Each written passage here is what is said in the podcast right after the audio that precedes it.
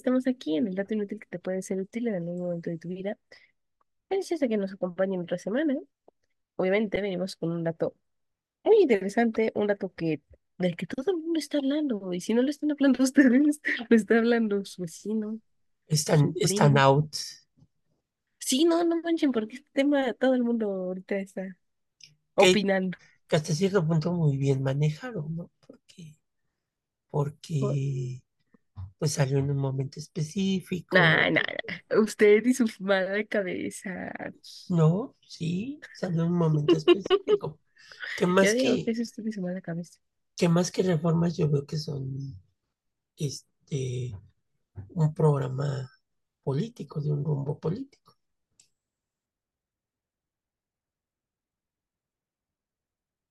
Ay, no sé, es, mi respuesta puede sonar tendenciosa. Y, aquí no la dejé en silencio.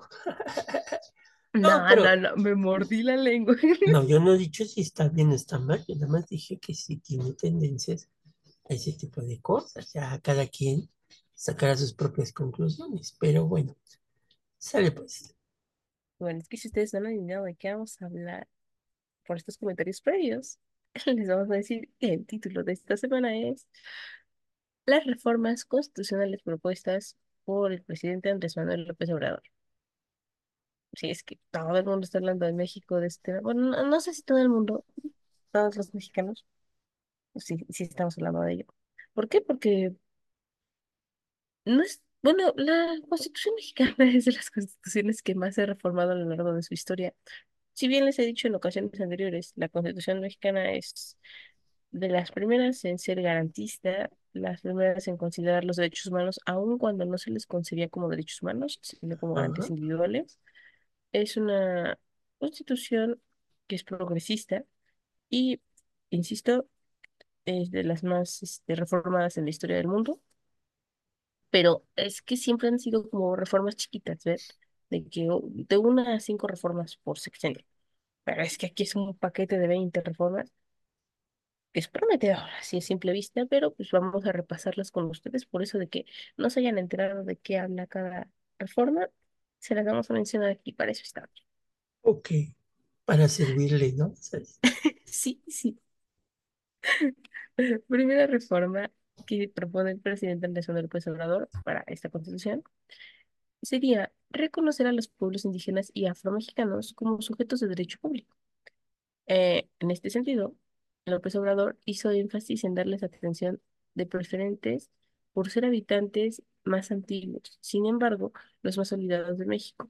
Se les consultará sobre obras y proyectos y se les dotará de personalidad jurídica para recibir recursos del presupuesto. ¿Ok? Ok. Es una buena Eh, idea. y es, es, por ejemplo, esta, esta reforma constitucional de la que Ujú, menos se habla, ¿no? O sea, como que, ah, sí, No es que no sea importante, sin embargo, las demás suenan más atractivas para el grueso de la población, porque esto solo hace énfasis en las personas que son originarias de pueblos originarios, valga la redundancia de la palabra, o afromexicanos o afrodescendientes. Entonces, del grueso de la población, esto ya es específico. Por eso es que no, no se le menciona tan, quiero pensar. porque también tiene que ver mucho la forma en que, en que pues, la sociedad en su conjunto pues ve a los grupos indígenas, ¿no? Este clasismo, racismo que, que se sigue manifestando en, en nuestro país, ¿no? Por eso te digo que pues, no es tan importante, ah, sí, va a ser una reforma sobre eso, ah, pues, pues bueno por él, ¿no? Pero Pero es una reforma que es muy importante porque pues le, le está dando la relevancia histórica, actual, social, a estos grupos que por muchos años pues fueron desplazados, este, de, pues inclusive de sus propias comunidades y de sus propios derechos, ¿no? sí. Y bueno, ok, si ustedes en todo caso dicen, ay, siguen pensando, bueno, esto, pues, ¿qué tiene, no? debería importar porque darles personalidad jurídica para recibir presupuesto es cualquier cosa, cualquiera, ya pega en el bolsillo, queridos. Si no cualquiera, ¿no? O sea, no cualquier presidente se hubiera animado a hacer este tipo de, de reformas ya en la Constitución. O sea, ya no es, ya no es De de propuesta de que, reforma, ajá. ya no es de que ahorita, este, por el momento, este, fíjate que suave, y después se me olvida. O sea, ya no es un proyecto ni siquiera digamos, de gobierno, sino es un proyecto que va a quedar ya plasmado en la Constitución y que eso juega un papel determinante en la, en la constitución de un Estado más democrático, ¿no? Claro. Bueno, yo pienso yo. No, está bien. Ahora sí que, insisto, son buenas propuestas. Vamos a Que, comentarlas que todas y también pues dentro de eso, adelante, ¿no? también dentro de eso hay que señalar que, bueno, eh, hay, hay partes donde eh, la cuestión de usos y costumbres, pues tendrá que de alguna manera modificarse pues también al entorno social, cultural que vivimos en la sociedad mexicana contemporánea, ¿no? O sea, ya hay ciertas jurisdicciones o ciertas, ciertos elementos que ya no, ya no caben, ¿no? Por, por los cambios que la sociedad tiene, pero de ahí viene mucho el, el término de decir usos y costumbres, ¿no? O sea, fue, pero bueno, aquí habría que ver qué tanto estas reformas pues también van a adecuar un poco con el tiempo, no ahorita, pero con el tiempo ese tipo de, de cuestiones, ¿no? Para que tengan mayores derechos. Aquí, aquí lo aquí importante es es donde que, puede ser el punto de quiebre, sin embargo, pues aquí está la reforma, ¿no? Antes jamás hubiera pensado, pero pues aquí está la propuesta. Aquí lo importante yo creo que, que esa es una de las ventajas de la Constitución, que tenemos que, que se puede modificar, pero aquí lo que hay que buscar y lo que deben de buscar estos gobiernos es que estas reformas pues sean perfectibles, ¿no? O sea, digo, habrá que experimentar cómo funciona con estas reformas, pero al final de cuentas, estas deben de ser perfectibles, ¿no? Para, para la sociedad. O sea, a veces pensamos que una reforma, Dick China lo sabe mejor que yo, pero a veces pensamos que una reforma pasa y ya todo el mundo sigue la ley, ¿no? Ah, O no. sea, o sea, va a haber momentos en que esa reforma a la Constitución pues se puede aplicar ya en los tribunales, en los juzgados, etcétera, etcétera, para hacer nuevas leyes que permitan pues modernizar el Estado de Derecho en nuestro país. Es justo por lo que es tan importante el proceso legislativo, pero primero queremos explicarles cómo la reforma, o sea, las propuestas de reforma y luego qué va a pasar, cómo va a suceder, si se dan, si no, qué show, cómo funciona aquí el proceso legislativo en México, porque luego pasa, ¿no? O sea, incluso los mismos mexicanos no tienen, no tenemos, vamos a decirlo así, el conocimiento 100% de lo que va a pasar. O sea, es como, ah, pues sí, hicieron la propuesta y pues ya el Congreso va a ver, sí, y sí va a haber Congreso, pero no son enchiladas, ¿no? O sea, tiene todo un proceso, tiene tiempos y este, cada uno se da por un motivo en específico. Es un proceso legislativo que se da desde que se creó el Congreso de la Unión en el Constituyente de Querétaro, allá en 1917, precisamente porque, bueno, una ley iba a cambiar la vida para siempre de todos los mexicanos y mexicanas. Entonces, insisto, no son enchiladas, se tiene que pensar con todo. Sí, sí, no son enchiladas. Sí, no. Vamos con la propuesta número dos. Número dos. Derecho, derecho a pensión a adultos mayores a partir de 65 años y aumentar el monto cada año, además de un apoyo universal para las personas con discapacidad. Es decir, esta es una propuesta, bueno, que va muy encaminada con las ideas que ha tenido el presidente, bueno, el hoy presidente nacional López Obrador. En su momento fue el jefe del gobierno eh, del Distrito Federal, entonces Distrito Federal, cómo cambian las cosas, ¿verdad? Este, hizo esta propuesta para el Congreso de la Ciudad de México, bueno, del Distrito Federal entonces, perdón, perdón, la costumbre, Ajá, y pasó, se aprobó y actualmente, eh, bueno, en ese momento solamente era para las personas de la tercera edad, adultos mayores, mayores de 65 obviamente, que vivieran dentro de la Ciudad de jurisdicción del México. Distrito Federal Ajá, o de Ciudad de México. Sin embargo, después esa propuesta se hizo mayor y actualmente todas las personas adultas mayores de en todo el 65 años país. en cualquier parte del país exactamente pueden tramitar su, su pensión y bueno, se les va a otorgar. ¿Por qué? Porque son personas adultas mayores, o sea, no hay otro motivo condicionante. Lo mismo sucede para personas con discapacidad. Este es un apoyo que se les da, ellas tengan o no tengan 65 años. Solamente por vivir con una condición de discapacidad se les va a otorgar esta pensión. No importa, no, porque parecerles así como, ¿qué onda? No. Esta se da eh, desde los cero hasta que usted ya les de vida. Sí, pues sí. O sea, es la verdad. Sí, aquí, aquí eso es lo importante, porque también es otro sector que algunos gobiernos que utilizan una política que se conoce como políticas neoliberales, pues, pues no entendían y no quieren Mm, entender, porque siguen sin entender, qué onda con la gente mayor, ¿no? O sea, eh, no sé si ustedes recuerdan al inicio del sexenio, que también eh, las empresas de tiendas de autoservicio y todo eso, este, pues los empezaron a quitar a las personas de, de la tercera edad cuando se modificó la ley, porque bueno, pues muchos de ellos son trabajadores pensionados, este, y al final de cuentas, las empresas, Walmart, Soriana y todas estas, pues les tienen que dar derechos laborales, aunque no tengan un sueldo fijo, porque están Ajá. dentro de su tienda, ¿no? Entonces, eh, son cosas que, que se presentan ahí y pues estos gobiernos no liberales dijeron, ay, este, o sea, pues ya, ¿no? Te di tu pensión que juntaste, que yo creo que ese también va a ser otro de los puntos que Gina va a abordar, lo de las pensiones, Ah, pero, sí. Ah, es bueno.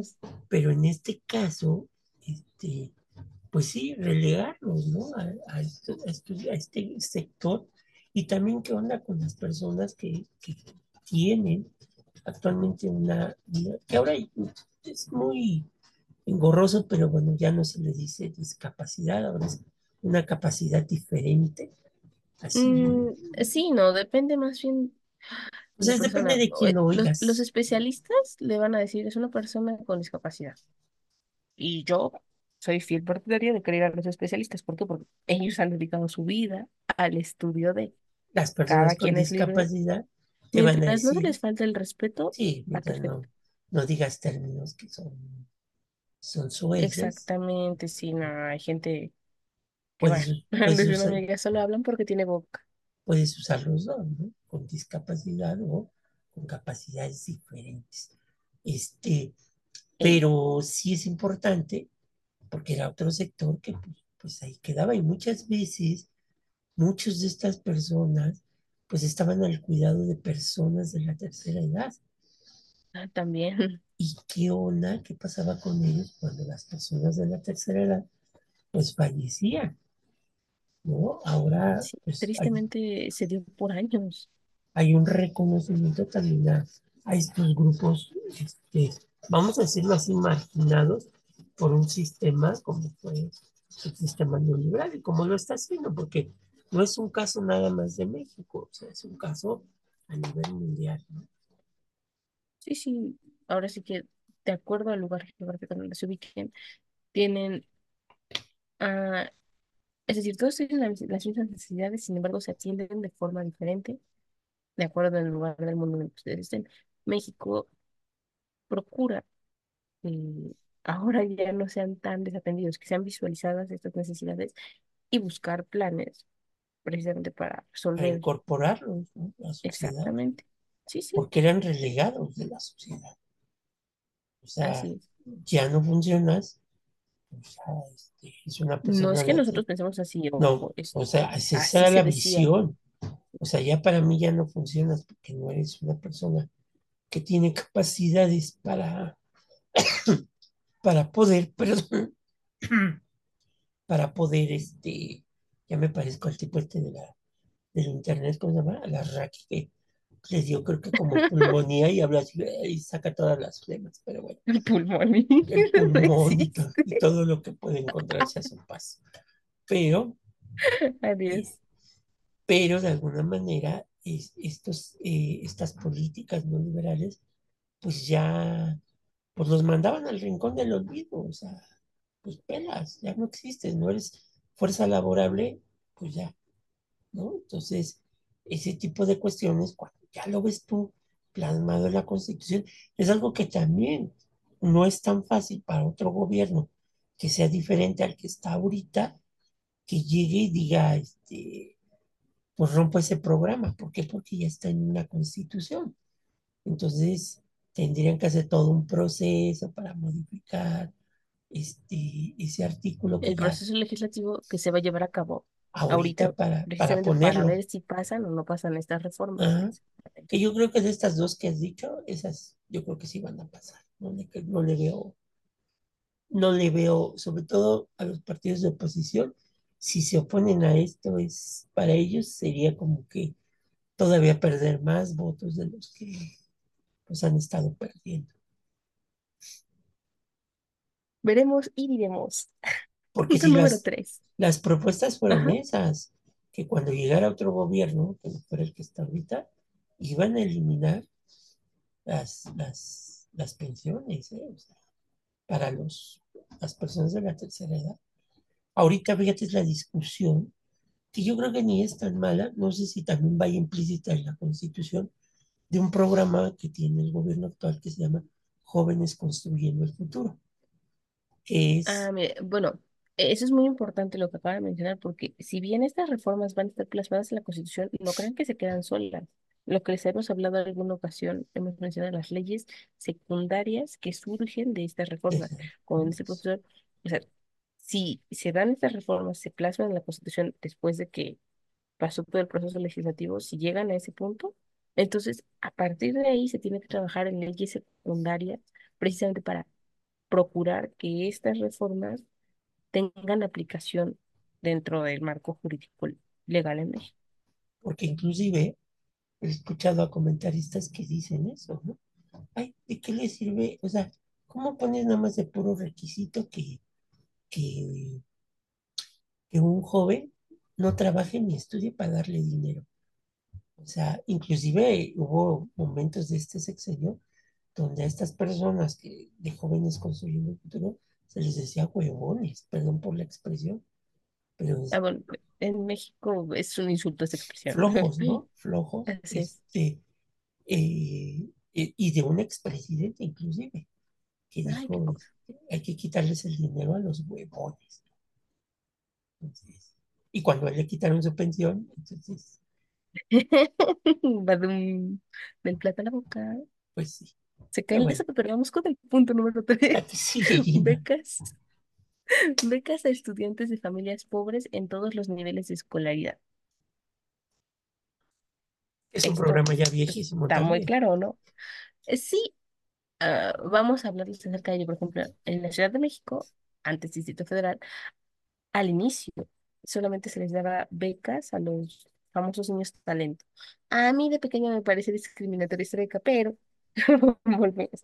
Los niños talento eran aquellos niños, niñas en edad escolar de primaria y secundaria, que entonces era considerada la única de educación básica. Este, bueno, lo que resultaba era que tú tenías que tener ciertos requisitos, el principal, tener arriba de nueve punto cero en tu promedio para que te otorgaran una beca. Y así, mientras la mantuvieras, ¿no? No había ningún problema. Sin embargo, precisamente porque más de uno pensó que era una beca discriminatoria, empezaron, ah, pero ojo, eh, esto solo si asistías a una escuela pública. sí, Parte de ello es porque se empezó a pensar que era una beca que discriminaba. Entonces, hicieron una ser- serie de reformas bla, bla, bla, bla, y bueno, ya se les empezaron a dar becas a todos los jóvenes. Actualmente Es así desde el nivel básico hasta el nivel superior, es decir, primaria, secundaria, preparatoria y licenciatura, ustedes pueden conseguir su beca. Además de la licenciatura, también hay becas, pero estas son como requisitos mayores, las que tienen las becas de maestría y doctorado, ¿no? Educación de posgrado, sí te dan beca, pero tienes otros requisitos que cumplir. Ok. Entonces, pues, ahí está, ¿no? Para todos hay beca. Y Ahora aparte, vamos, ajá, aparte que antes nada más era para, para la compra de uniformes, ¿no? Y útiles, o sea, estaba mm, específico. ah, sí, te daban, eh, era específico, no podías disponer del dinero así como para lo que quisieras, o sea, y solamente en ciertos establecimientos, y tenía que ser en ciertos días.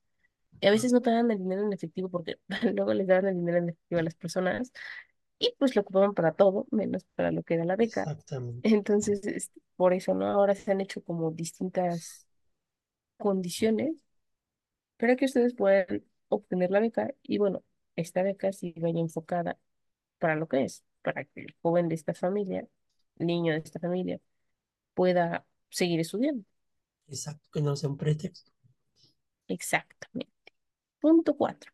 Atención médica universal gratuita. Nah, un punto pues, que to- todos los gobiernos prometen, ¿no? Entonces, ahí está.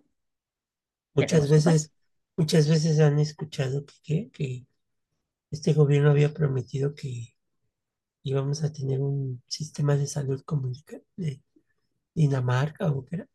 Ay, qué bonito. Ojalá, digo, el día que cobren impuestos como allá, Pero que hay que mejor. decirlo, ¿eh?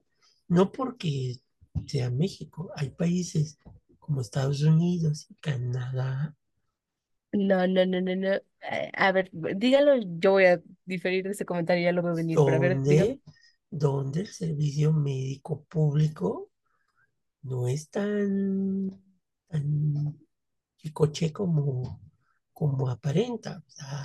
Porque inclusive, y eso sí es experiencia personal, hay muchos compas que viven en Estados Unidos y Canadá que vienen a México a servicios médicos como dentales, servicios dentales, etcétera, etcétera. Ya no hablemos de cirugías, ¿no? Claro, Porque, es muchísimo más barato. porque es mucho más barato aquí y que si en Estados Unidos no tienes un seguro, un seguro de gastos médicos mayores, Medicare. exactamente, pues, pues te van a mandar a la Cruz Roja de Estados Unidos, este, y luego nos quejamos de aquí, pero bueno, ahora sí,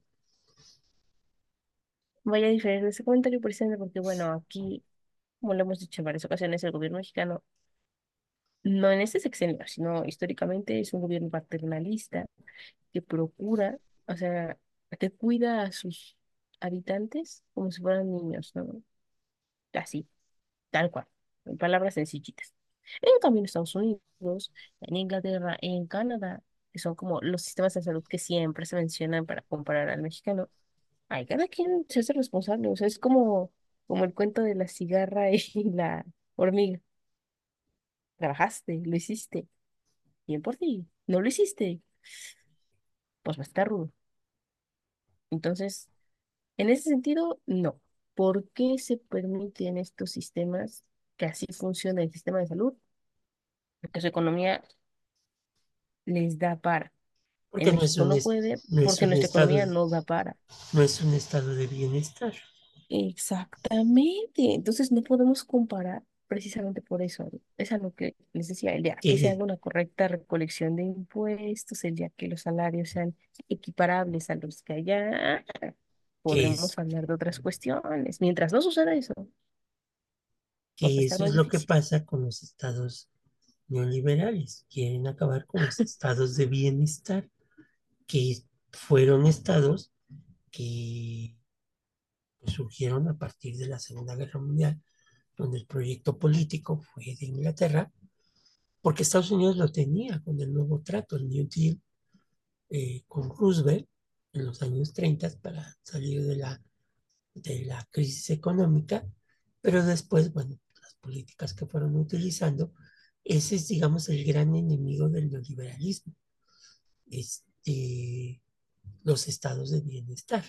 En el caso de México, pues prácticamente creo que desde que se fundamenta el, Estado mexicano después de la Revolución, pues ha sido un estado de bienestar, que, se, que digamos que las bases fundamentales fueron en la época de Lázaro Cárdenas. Ya después con la creación del Seguro Social, la creación del ISSSTE, eh, estos sistemas de asistencia social, por eso se les llama así, sistemas de asistencia seguridad social social, sí. o de seguridad social, porque son parte de un proyecto político de los estados de bienestar. Entonces, por eso decía Gina que en Estados Unidos, yo a lo que me refería no era tanto la cuestión de, sino que siempre queremos comparar un estado de bienestar pues con un proyecto neoliberal, lo cual Ya voy, o sea, no, no podemos hablar de lo mismo cuando hay una disparidad enorme. exactamente, obviamente. Ujú, Entonces, ujú, O sea, por eso no, no, no haga comparaciones sin saber exactamente qué show. Es un chapuzón allá por el periodo de gobierno de Margaret Thatcher, de George Bush padre. Entonces ahí sí, sí, después de darse ese contexto histórico, pues, vemos. Pero aquí la reforma en qué consiste. Ah, habla de un sistema de salud integral para todos los mexicanos y mexicanas, eh, justamente para procurar el derecho a la salud, el derecho humano a la salud. Vendrá con una serie de reformas diferentes, precisamente para enfocar las necesidades de salud pública. Y bueno, pues ya veremos qué radica, ¿no? Que, que lo que, digamos, diferencia de lo que había sido por creo, 18 años, el famoso Seguro Popular, eh, la diferencia que Mm, hay ahora es que el Seguro Popular sí te brindaba salud, pero te ponía así como que tu lista de qué enfermedades que no eran tan complicadas podía atenderte, mientras que ahora, dentro de las propuestas con esto del IMSS Bienestar, este, pues es un Eso también es poco, controversial, ¿eh? que es, es un poco buscar esta cuestión de, de, de que vas a estar asegurado, pero que sí vas a tener opción de alguna cirugía de urgencia, ¿no? Cosa que en el Seguro Popular, ¿no? O sea, si te daban tu Seguro Popular por, digamos, doscientos mil pesos y tu cirugía valía 300, pues ya, pela, dice mucho. Ahí te, ahí te vas. Pero bueno, Difícil, insisto, es controversial. Veremos en qué radica este punto, de dónde van a sacar el dinero, la cuestión más importante. Y pues vamos, veremos y veremos. Punto número 5. Que los trabajadores y familias puedan ser dueños de sus viviendas. Ah, el sueño. El sueño, Pero ¿no? me encanta porque esto es de- como de todos, ¿no? O sea, no es solo un problema que preocupa a México, sino a todas las economías mundiales. Sí, ¿no? El sueño. Veremos qué sucede. Que, que sí, ahí sí sería interesante porque también es otra parte. O sea, el, el encargado de esta cuestión para los trabajadores, que es el Infonavit, pues no se puede poner a construir casas, ¿verdad? Para, para, Ojo, porque es limitante. El Infonavit es, no es, construye casas para todos, solamente para aquellos que cotizan Y obviamente empresa. es un crédito lo que da, no es, Ah, no es que te va a dar tu casa y pues, ya eres feliz y contento, y que muchas de, estas casas pues son en zonas muy alejadas a la ciudad, que bueno, ahora ya prácticamente cuando decimos, ay, el Estado de México, ya estamos hablando de zonas muy cerquitas a la ciudad, no como antes, ¿no? Ah, no, no, no, a mí no me molesta que hagan eso. No, no, no. Una cosa es la Ciudad de México, otra cosa es el Estado de México. Es tan simple como que hay dos órganos jurisdiccionales Eh, bueno, es que tú eres una abogada, o sea, tú quieres que No, no, todo no, es sea, que es como antes que se dice, cuando, es ese. cuando tu colonia La Esperanza, que no funciona. Tu colonia La Esperanza, que era el pueblo de Iztacalco, que se fue Ah, cha, incorporando, cha, cha. Todos pasan por ese proceso demográfico, Pero es abogada. que es eso, o sea, si vamos a juntar la Ciudad de México con el Estado de México, No, no, es muy, Dios, es o sea, no, por eso son dos entidades federativas diferentes. Sí, ahí sí es muy Y es importante, ¿no? O sea, no creo que lo que aplica aquí en el México aplique en el Estado sí, de México, pues, no, error. O pues sea, preguntarles a los luego policías pasa, ¿no? del Estado de México. Mm, allá voy, ajá, ¿no? Tremendo. Todos los problemas se ven más en situaciones penales, pero en todos los ámbitos se da.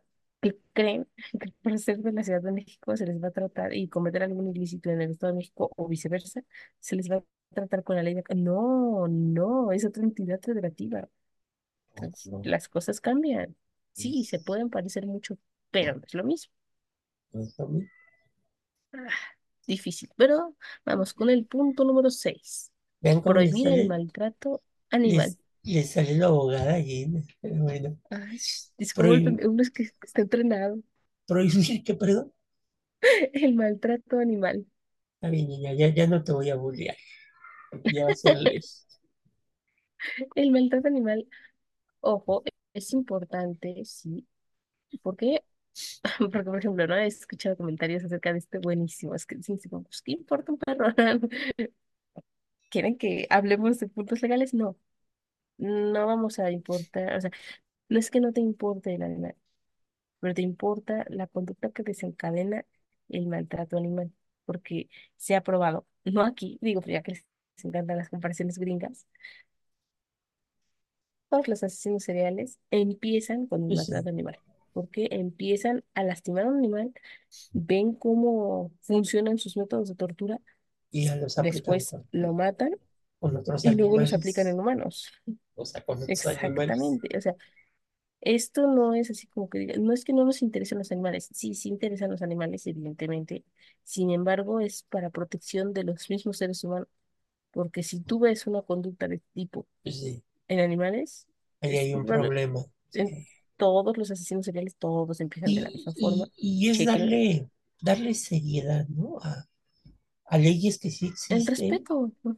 a leyes que ya existen, pero ya es darle una certeza, una certeza constitucional de que, pues si tú maltratas a alguien, pues te vas a la cárcel y se acabó. O sea, es lo Sí, o mi- sea, no es lo mismo, digo, que mates a un perro a que, a que mates a una persona, pero sí lo que dice Gina es, puede traer estas eh, secuelas de personas que pues, tienen ahí guardadito y nada más, como los tiburones, necesitan oler la sangre para, para Es- pues, Y estas personas no es que las vamos a satanizar, no, se les va a dar la ayuda pertinente. ver En qué está pasando. psiquiátrico, exactamente, se les hará la evaluación pertinente para ver por qué tienen estas conductas, ¿no? ¿Qué se puede hacer por ellos. En salvar, en medida de salvaguardar su vida y preservar la vida de los demás? Y ahí, bueno, aquí en la Ciudad de México ha habido muchos debates por, por las corridas de toros, entonces mucha gente Ah, ha metido ese tipo de cuestiones en esta ley, que al final de cuentas, a ver, también hay reglamentos, en- como dice Gina, hay reglamentos en los estados que pues lo permiten y mientras la ley no lo prohíba, pues, pues de alguna manera debemos ser respetuosos pues, con las, las formas de pensar de los demás, porque yo me he topado con, con argumentos de decir, es que si le gustan los ah, toros, es que sí es un, es un psicópata en potencia, ¿no? no, Entonces, no.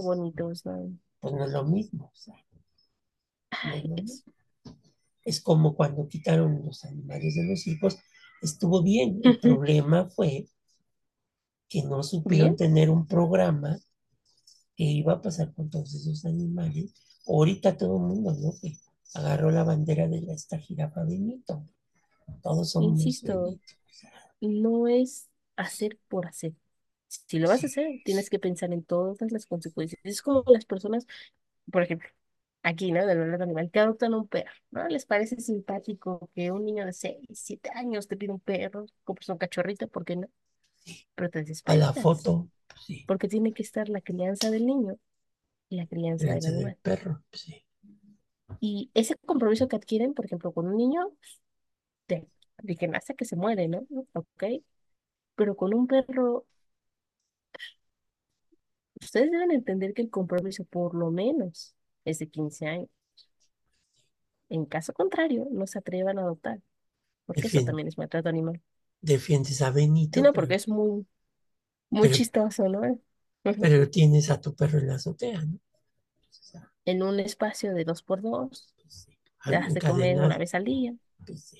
Entonces, Exactamente, o sea, hay que ser congruentes, palabras, hechos, pensamiento. Vamos con la reforma número 7. No otorgar concesiones para minería a cielo abierto y prohibir el fracking para la extracción de hidrocarburos. pues sí. Esto, Pues es aplicar el artículo está. 27 en su esencia, ¿no? Ya no el modificado, sino en su esencia. Exacto. Ustedes dirán, ¿por qué? Bueno, échense un clavado a la historia, chequen quién extrae los recursos minerales de nuestro país sí. y podrán entender por qué. Y ahí tiene que ver con cuestiones de contaminación, porque muchas veces estas empresas pues, contaminan ríos y dicen, ay, ¿yo por qué lo voy a limpiar? ¿No? Volvemos a los tiempos de Lázaro Cárdenas, qué barbaridad. Pues yo, ¿por qué? Reforma número 8. Hacer respetar las zonas con escasez de agua y solo autorizar en ellas concesiones para uso doméstico. Sí, también. Esto, Pregúntenle a Coca-Cola Company, nada más. mm, es bien sabido, ¿no? Todos sus lugares del mundo tienen en cierto nivel crisis hídrica. Ahorita lo estamos viendo más en nuestro país. Esta reforma justo es para prevenir en el es- futuro. que se acabe el agua. Exactamente. El agua dulce, porque bueno, agua salada. Sí, Pues sí, pero no te vas a bañar en tu regadera con agua salada. Pero esa no funciona para la vida. Pues No, sí, no. pues sí. Y bueno, lo de lo que decías ¿no? Pues se está acabando, pues hay que cuidarla. Ahora sí que, como los viejos comerciales de, de mis épocas cuando era niño, ¿no? Que había uno de un chavillo que, que veía, si era chavito de buena posición porque su mamá tenía quien le ayudaba a hacer el quehacer en la casa. Entonces, este, el chavito veía que la, la señora que hacía el aseo tiraba el agua del baño, regaba el jardín, lavaba el coche y todo lo demás. Entonces el chavillo le decía, Amanda, ciérrale, ciérrale. Este, y sí, fíjate que sí, esa, esa política de ese tipo de comerciales funcionó porque sí, lo de la crisis del agua no es de ahora, ya es, eh, ya es un viejo conocido. eh, exactamente. Entonces, qué bueno que ya, ya está en una reforma. Que luego Sí, los de o sea, es que el Bonafont se le quiere agencia, si bien es cierto que las pequeñas acciones pueden marcar la diferencia, esta reforma no es precisamente para nosotros, las personas normales, sino más bien para empresas, ¿no? Entonces, pues está cool, vamos a ver qué sucede y pues sí, adelante, ¿no? ok. Ok, entonces vamos con la reforma número 9, prohibir el comercio de vapeadores y drogas químicas como el fentanilo. A esta reforma, bueno, el presidente también propuso, y citó, penalizar con severidad el delito de extorsión de la delincuencia organizada y el delito fiscal ejercido por la delincuencia de cuello blanco mediante las facturas. No, Aquí dice ya, barrer parejo. ya son dos, ¿no? Dijiste primero la de los vapeadores, que ese Ajá, es, y esta es y la el segunda. Es, ok. Esta que Va dijiste ahorita, pegado. ah, ok. Ajá, porque justo él mencionaba al momento de presentar este paquete de reformas que, bueno, va a sancionar sí a la delincuencia organizada, pero también a la delincuencia de cuello blanco que permite de alguna forma ayudar a esta delincuencia organizada a la comercialización del vapeador y del fentanilo. Pues sí, porque luego ya ni saben que están fumando. Ay, sí, no. Bueno, aquí, ¿no? Pues sí, cada quien. Vamos a Luego la número hasta el 10. mofle del coche se están fumando. Mentira no es. Digo, todos, ¿no? O sea, pero vamos con la 10. No permitir el aumento del salario mínimo, que el aumento del salario mínimo sea menor a la inflación anual. Ajá. Es decir, ah, que el salario mínimo vaya acorde con la inflación anual, porque pues justo la inflación hace que los precios sean más elevados y si el salario mínimo está por debajo de la inflación, pues de nada va a servir. No, no te va a alcanzar para nada. Entonces, justamente ese es el plan de esta reforma, el porqué de esta reforma.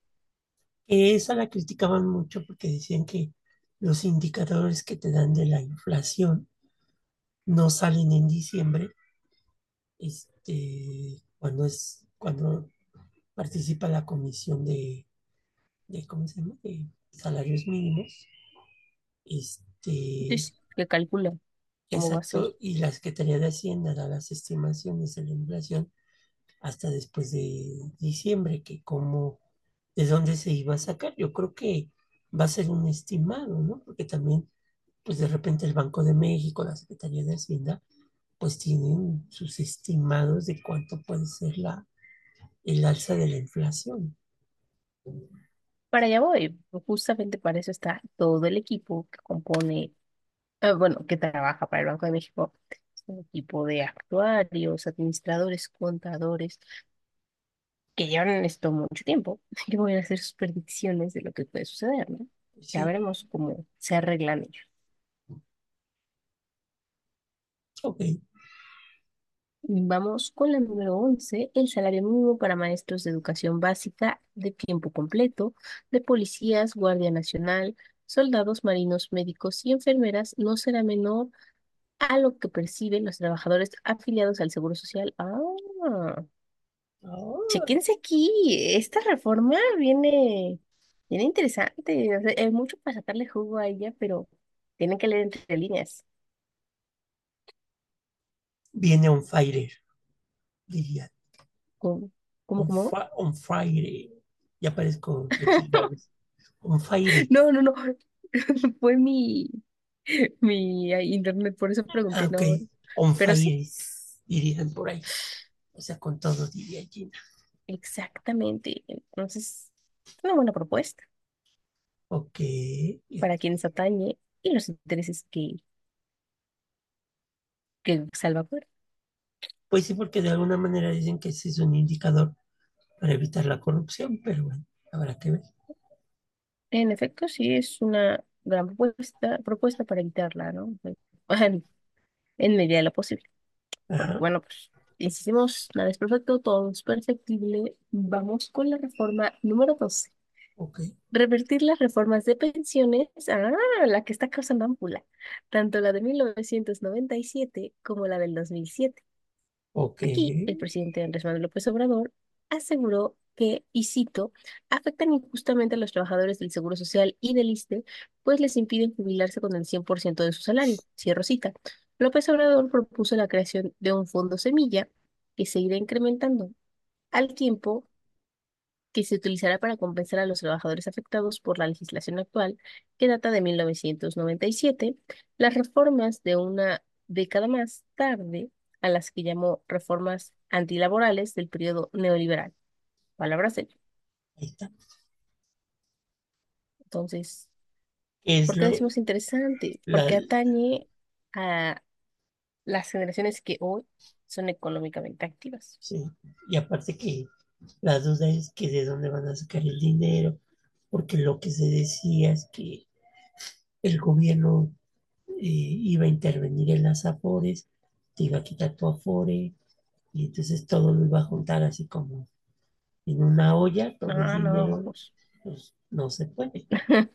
Sea, Eso es un malentendido, ¿no, sí, chicos? es No. que ahí está el Primero, infórmense cómo funcionan las afores. Cómo, ahora sí que tienen que investigar cómo funcionaba antes de 1997 y cómo funciona a partir de 1997 y de ahí pues, está sí, muy claro todo. Que la diferencia es que la de después del 97 es que si tú no le metes lana, lana, lana, lana a tu pensión, pues te vas a jubilar con una pensión más baja, ¿no? cosa que no pasaba anteriormente de la del 97. Entonces, ha sido tanto que, bueno, pues sí, nada, ya hasta se, se pasmó. es la suma asegurada. Estoy aquí dando mi diatraba. Pues Hola, sí, sí, sí, te vimos. Es que no, te habías ah, quedado ahí en ¿no un, me en, escucha? Sí, sí te escucho. No, y yo di un argumento buenísimo. Bueno, Ay, pues bueno, ahí. pues, qué bueno que ya me escucha. Sí, sí, lo que, lo que decía terrible. Gina es que pues, no se van a quedar con tu pensión. O sea, aquí hay que ser muy claros con eso. No, no, no, insisto, tienen que entender bien. Si ustedes son trabajadores ah, antes de la ley de 1997, tienen una situación diferente a los que sean trabajadores después de la ley de 1997. Y pues justo, ¿no? O sea, tienen que entender estas diferencias para saber hacia dónde va esta reforma. Exactamente. Pero sí, esta es de las más llamativas, precisamente por lo que va a conllevar. Entonces, está bueno. Como dicen, porque como hay dinero de por medio. Y aquí se ve. O sea, no es que en las otras no haya dinero de por medio, eh, importante, pero en esta se ve porque pues, Y sobre todo porque, te respira aquí le da. ajá, ya, y ahora se ha dicho que también si tú no cobraste tu afore o se te olvidó ahí abandonada, Sí, que el gobierno te la va a quitar. y- o sea, una serie de tonterías, verdad, que no se pueden hacer legalmente. Entonces, continuamos. no, chicos, tampoco estamos en esas cuestiones. Insisto, hay que informarnos, entender y sobre eso emitir un juicio. También no, no quieran este, entender por medio de opiniones. No, no, no. Para formarse una opinión propia, pues como siempre les decimos, ¿no? Se pueden escuchar todas las voces, sin embargo, váyanse a la ley y sobre ella vayan planeando. Pues sí, Vamos con la reforma número 13. Garantizar a los mexicanos mexicanas el derecho a la educación y al trabajo. El presidente propuso un esquema de contratación para los jóvenes cuando no estén trabajando ni estudiando, que consiste en el equivalente a un salario mínimo durante un año. Mientras transcurre este año, eh, bueno, terminan su formación vinculada con el actual programa de Jóvenes Construyendo el Futuro, el programa que se incrementó en este sexenio del presidente López Obrador.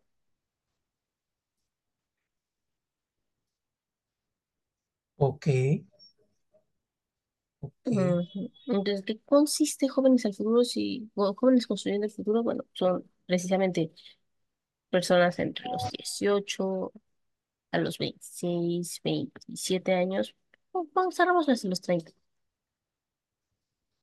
que no accedieron a una educación de licenciatura, Ajá, sin embargo, están capacitándose para la vida laboral de forma diferente. Entonces, ellos también están ahí trabajando, estudiando, y aquí se les contrata y ya, bueno, después del año pueden acceder a un salario más elevado Y, y porque es ya que, tienen, ¿son qué? Ajá. y es que son son las cuestiones, o sea, lo que está haciendo el gobierno es impulsarte. O sea, tú eres el que debes de saber con este año que te dan tu beca, pues, cómo vas a administrar todo eso. O sea, el gobierno te está impulsando para, Sí, ¿no? sí, O sea, es que todo el mundo cree que este programa es el gobierno te da dinero y, y tú te haces guaje, ¿no? O sea, el gobierno te está dando el impulso para que tengas una experiencia y no sea ese un pretexto para que no te garanticen tu trabajo. así es, porque bueno, pues ustedes han buscado trabajo, justamente, ¿no? Dicen así como, queremos recién egresados con 10 años de Experiencia experiencia y ya, en capacitación, tú, pues, o sea, no manches, que tuve ya que empezar a hayan ido a trabajar la desde los luna, 10 ándale, que y hayan a ido los a 10 la no era luna, legal. que sean de la NASA y todo lo demás. Eh, Ok, difícil, difícil, pero bueno, pues aquí está esta reforma número 13, vamos con la 14, mejorar las condiciones de los campesinos a través de un jornal justo y permanente, como lo dijo él, él, el presidente López Obrador, con la extensión del programa Sembrando Vida. El mandatario repitió una máxima de su gobierno a propósito de la cuestión agraria, y es, cito, que coman los que nos dan de comer. Cierro cita. Sí, Elemental, mi querido Watson. ah, que también ha sido de muchas críticas por estos grupos ecologistas que dicen que este programa de Sembrando Vida, este, pues es que es un programa que se está estudiando. O sea, no nada más es que el gobierno diga, ay, en tal lado voy a meter este, árboles que no son de esa región. Pues no, o sea, hace un estudio de qué tipo de cosechas se pueden sacar de esas regiones. O sea, pero a veces la gente desinformada piensa que, pues, pues que todo es, es que se hace, al- ahí se va. Exactamente, o sea, no, no se puede hacer algo así nomás de, ay, me gustó este lugar para sembrar maíz. Y No, se tiene que hacer un estudio de suelo, ver cómo va a ser, si va a haber riego de temporal o riego ya de forma constante, exacto. Cuántos litros de agua que no afecte a la población que recibe esa agua en caso de que no sea riego de temporal. También tiene que haber ingenieros agrónomos ahí, o sea, es toda una logística que se tiene que llevar a cabo, insisto, no son enchiladas. sí, no son enchiladas. Y bueno, vuelvo a lo mismo, para eso están los especialistas. Exactamente. Pero vamos con la reforma número 15 utilizar para trenes de pasajeros los 18 millones de kilómetros de vías férreas concesionados y destinados al transporte de carga. El Estado también estará obligado a garantizar el derecho a los servicios de Internet, ya sea con una empresa pública o concesiones a particulares. El presidente también propuso devolver a la CFE, por sus siglas, y bueno, quiere decir Comisión Federal de Electricidad, de caso de que ustedes no lo sepan, su carácter de, cito, empresa pública estratégica en beneficio de los consumidores domésticos y de intereses nacionales. Sí, Cierro cita. porque ha sido una empresa que ha tenido mucha corrupción y que, Ha, ha tenido toda una historia siempre. y que, bueno, algún día hablaremos de ella. Y lo de los trenes, pues es que económicamente países europeos, países asiáticos se mueven en tren. Aquí, nos movíamos en trenes. aquí se fue el error, que lo privatizaron Un error. y, y, y la regaron, o sea, ¿por qué? Pues porque pues no, tenían que haber dado solvencia para que esas vías férreas estuvieran al día y pudiera haber trenes en toda la República Mexicana y pudieras mover no solamente a los connacionales, sino a los turistas. A todas las personas que quieran atravesar el país, pues esa sería la forma más sencilla. Pero pues ya, ya veremos, ¿no? O sea, está interesante eso de ir en tren. Yo estoy emocionada. Quisiera conocer el tren Maya, el tren que va a la Marquesa. Bueno, no, porque ya ven que ahorita se están poniendo muy intensas las cosas entre los turistas y los habitantes de la Marquesa, pero algún día, ¿no? Cuando las aguas se calmen. Pero vamos, mientras tanto, ajá. es que estos trenes, al final de cuentas, pues seguimos pensando que van a ser las viejas locomotoras Ay, no, de la revolución. la Ay, ojalá.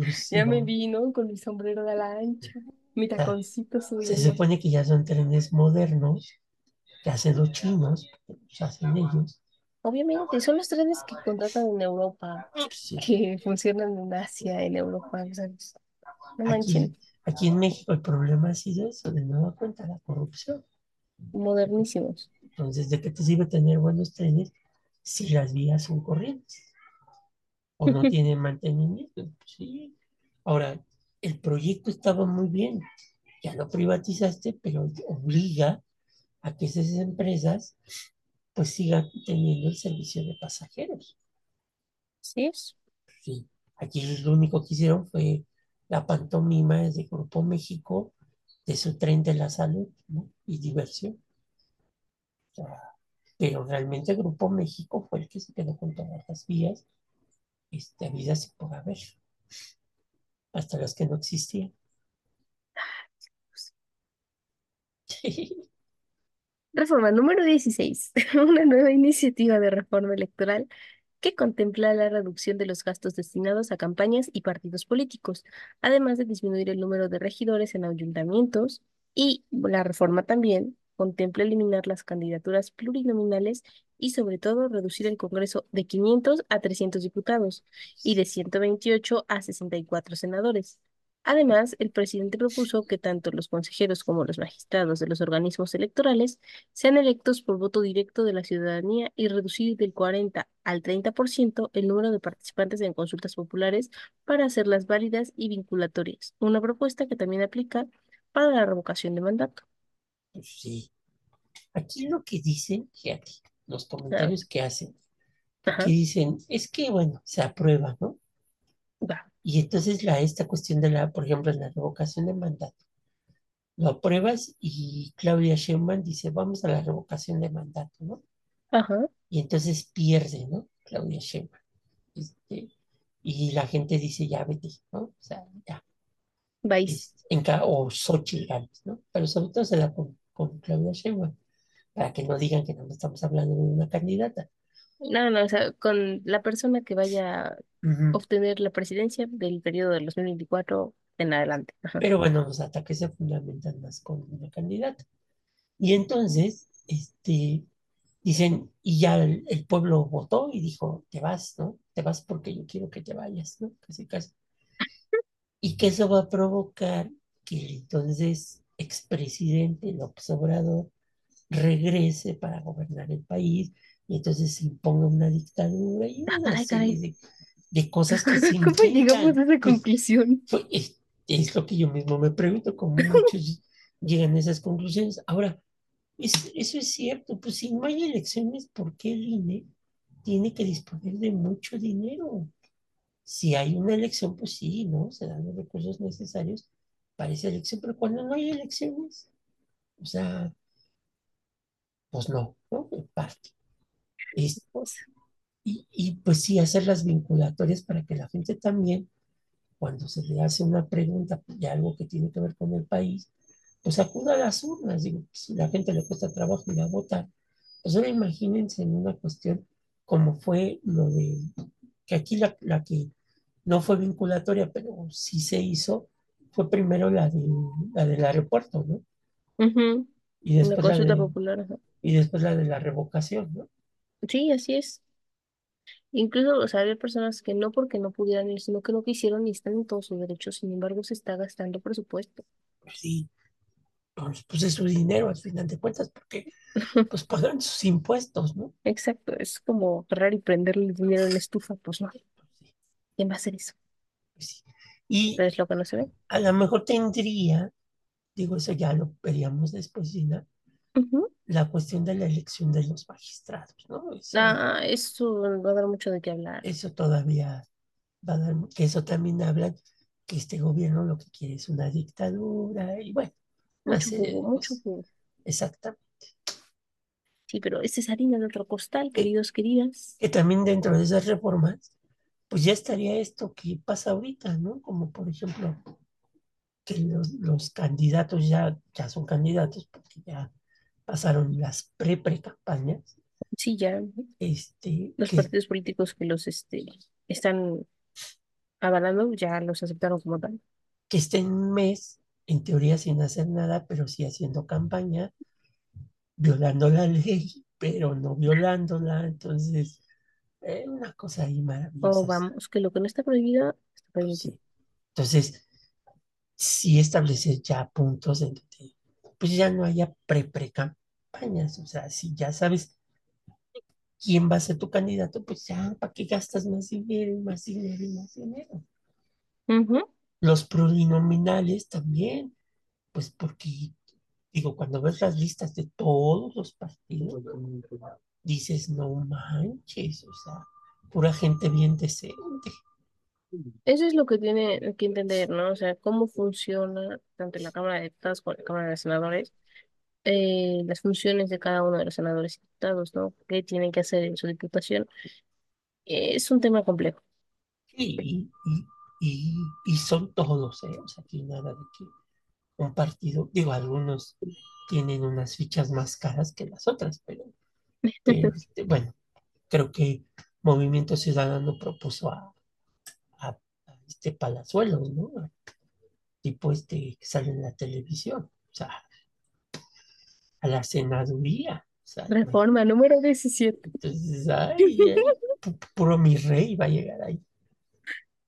Reforma número 17. Los jueces, magistrados y ministros del Poder Judicial, en vez de ser, en vez de ser propuestos por el Ejecutivo, Poder Ejecutivo, y nombrados por legisladores, serán electos de manera directa por el pueblo. O sea, es la propuesta de la que les decía, pues está vinculada con la 16. Eh, que ahí al final de cuentas, pues cuando el presidente elige su terna, este, pues está siendo electo por el pueblo, porque ¿quién eligió al presidente? Pues el pueblo. ¿Quién eligió a los diputados? Pues el pueblo. Aquí el problema es que sí también, yo creo que aquí lo que faltaría más que eso, que la gente estuviera informada de quiénes son est- estos personajes que, que pues están ahí en, en, en las listas, ¿no? no. Ok, y entonces, ¿a qué seguir? Reforma número 18. Transformar la Guardia Nacional a Sedena como un mecanismo para, asegura el presidente López Obrador, abro cita, evitar que la Guardia Nacional se corrompa como la antigua Policía Federal, cierro cita. Entonces, este es otra de las iniciativas, justamente que la Guardia Nacional forme parte de la Defensa Nacional. Pues sí, saludos a la banda de por allá. Y pues saludos. Seguimos con la reforma 19 que habla acerca de convertir en política de Estado la autoridad republicana. López Obrador llamó a volver a redactar, y cito, con mayor claridad y contundencia el artículo 127 constitucional, con el principio de que ningún servidor público de los tres poderes pueda ganar más que lo que percibe legalmente el presidente de la República. Cierro cita. Pues sí, también estaría muy bien que So, algunos se, se bajen salarios. El artículo 127 versa acerca de eso, ¿no? Que la persona que más gane dinero a nivel del gobierno de México es el presidente de la República. Y bueno, de ahí para abajo todos van ganando, ¿no? Pues sí, pero, Eh, pero sí hay ajá. casos donde ganan más. Digo, lo que pasa es que luego ya les juntan las prestaciones y todo eso. Es lo que les Es- digo, el diablo está en los detalles. sí, exactamente. Reforma número 20. Eliminar todas las dependencias y organismos onerosos y elitistas que él menciona son supuestamente autónomos. Cierro cita. Habría que, yo, En- yo, yo ahí haría una revisión a ver, de qué, de qué sí sirve y qué no sirve. O sea, Como cuando vas a tu closet y ya hay ropa que no te queda, pues pero te sí, aferras a ella. Si no, no todo está tan mal, habría que ver. Ahí yo creo que también es parte de, de un sistema que se fue corrompiendo, pero sí hay, como pasó con los fideicomisos, pues hay fideicomisos que dices, no manches. O sea, por ejemplo, a mí que me gusta mucho el cine, Ujú, como, como hay un fideicomiso que apoya a las películas de Omar Chaparro y, y Eugenio Derbez y todo eso, son películas particulares. Ese fideicomiso debería de ser para películas, eh, óperas primas, esta cuestión, que salen de las universidades de estudios cinematográficos, ¿no? Pero pues las que están respaldadas por una empresa como, una cadena como Cinépolis, Sony todas estas, pues, pues, ¿por qué hay que darles dinero, no? ¿Qué es lo que pasa Cuestión con estos, con estos institutos exteriores que no pertenecen al gobierno, pero que algunos, pues, oye, el que dirige el instituto, pues gana más dinero que el presidente.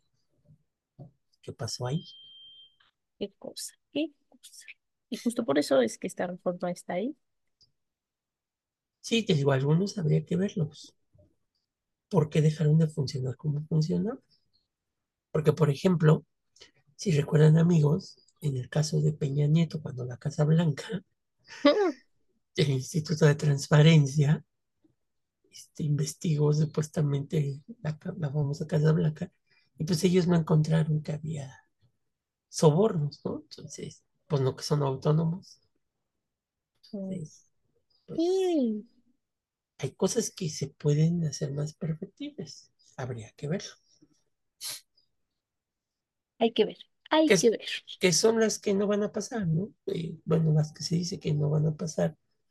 La, esta, la del INE, la de los jueces, porque bueno, pues ahora todos nos entra el amor por, por estas instituciones, aunque desconozcamos ni siquiera dónde están, ¿no?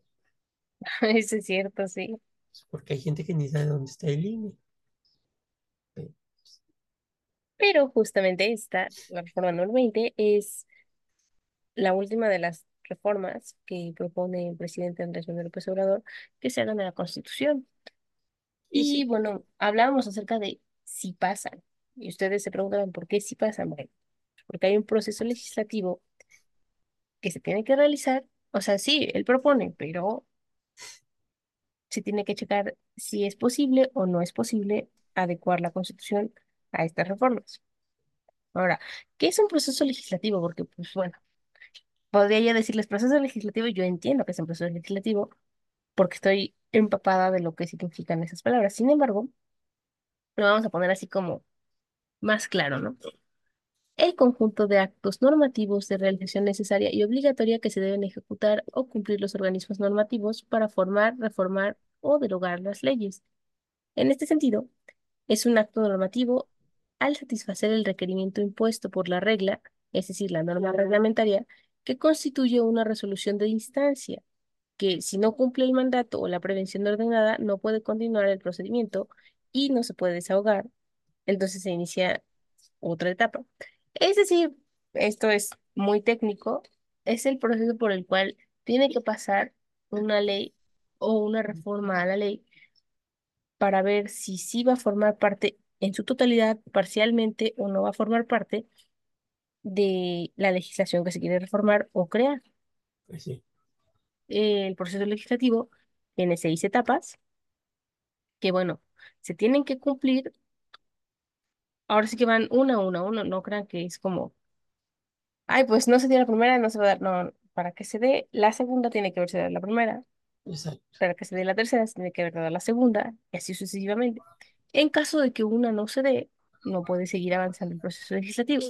Entonces, bueno, les voy a comentar estes- estos pasos porque es largo. Entonces, más bien voy a hacer así como un resumen de lo que pasa en el proceso legislativo. Entonces, el primer paso es la iniciativa. ¿Quién puede proponer una iniciativa? Sí, Bueno, de acuerdo con el artículo 71 de la Constitución Política de los Estados Mex- Unidos Mexicanos, ah, es el presidente de la República, los diputados y senadores del Congreso de la Unión y las legislaturas de los estados. Esto de conformidad con el artículo 55 del reglamento para el gobierno interior del Congreso General de los Estados Unidos Mexicanos. O vean, ¿no? Cómo va relacionado. Sí, la Constitución lo dice, pero lo avala un reglamento.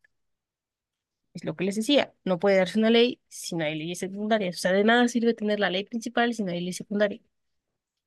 Ahora, el paso número dos, la discusión.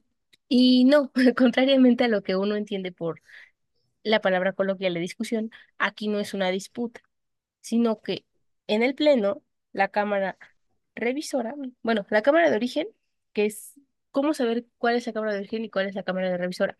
La Cámara de origen es quien recibe por primera vez estas reformas Entonces, se vuelve en ese momento, en el momento en el que reciben la reforma, se vuelve la Cámara de Origen. Ellos van a analizar en el Pleno el pronunciamiento que se formule a través de la mesa directiva.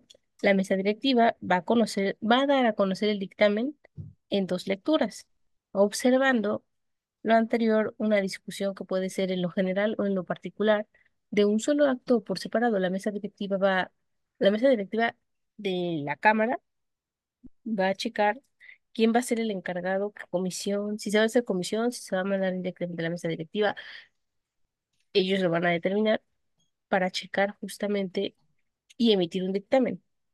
Un dictamen, bueno, es justamente la opinión que a emitir esta Cámara de Origen para mandarlo a la Cámara Revisora. No pueden mandar la iniciativa sin el dictamen. Si mandan la iniciativa sin el dictamen, la Cámara Revisora no puede ni siquiera leer esto porque pues no hay dictamen. Entonces, Una vez que pasa, ya se del dictamen, las comisiones pues van a hacer la tercera etapa, que es la aprobación. En este momento se somete a votación nominal. Si la Cámara no lo acepta, se consultará si se regresa a las comisiones para su nueva revisión, un nuevo dictamen, o si se desecha. En el primer caso, será presentada para la comisión. Si la Asamblea la aprueba, el proyecto de ley se mandará inmediatamente a la Cámara Revisora, la cual recibirá en forma de minuta y lo va a turnar a las comisiones. ¿Qué quiere decir todo esto? La Cámara de Origen ya lo checó, ya le gustó